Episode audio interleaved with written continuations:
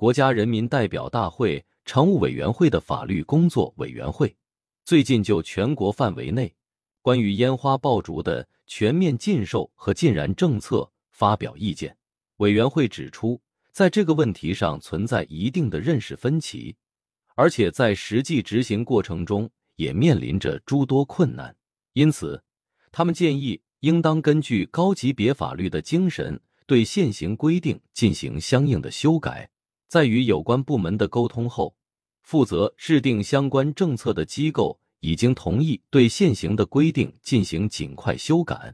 在这一过程中，广东、山东、辽宁等地区已经将原先的禁止政策修改为了限制，这表明了政策上的一种调整和放松。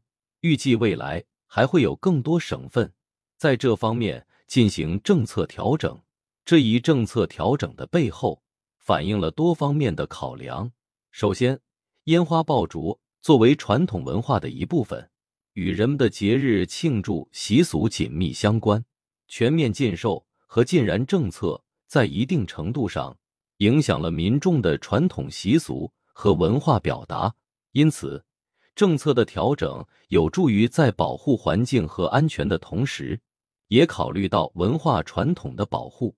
其次，烟花爆竹产业在某些地区是重要的经济支柱，全面禁售和禁燃政策对这些地区的经济发展产生了不利影响。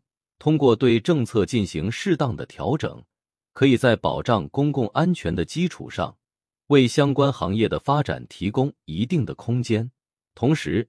全面禁售和禁燃政策在实施过程中遇到了执行难题，在一些地区，尤其是传统习俗较为根深蒂固的地区，执行全面禁止政策遭遇了居民的抵触和难以克服的实际障碍。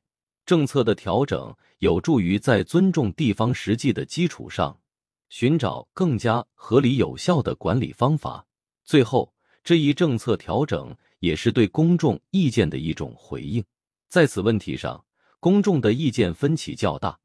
一些人支持禁售和禁燃，以保护环境和公共安全；而另一些人则认为应当保留这一传统习俗。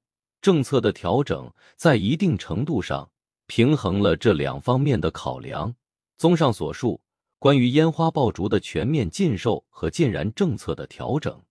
是对多方面因素的综合考量和权衡的结果。